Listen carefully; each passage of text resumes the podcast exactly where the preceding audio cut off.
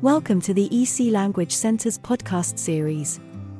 Here we teach you phrases that are in line with certain themes. You will hear first the sentence in your own language, then it will be repeated twice in English. This gives you a chance to repeat the phrase and have a bit of practice. There are 10 phrases in each episode. Phrases for visiting a pharmacy. 我感到不适， I am not feeling well. I am not feeling well.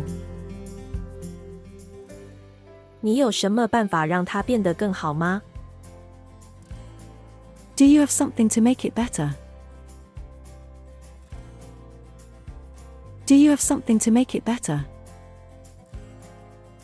我过敏， I have an allergy. I have an allergy. 请问多少钱？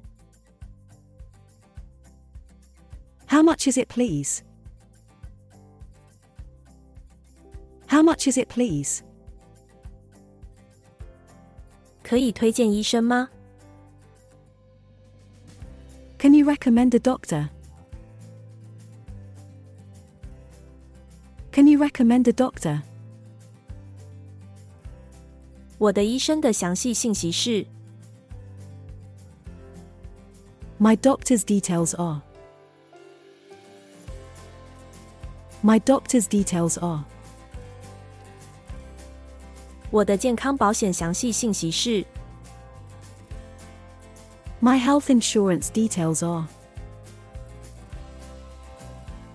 My health insurance details are. 你能在这张表格上签名吗？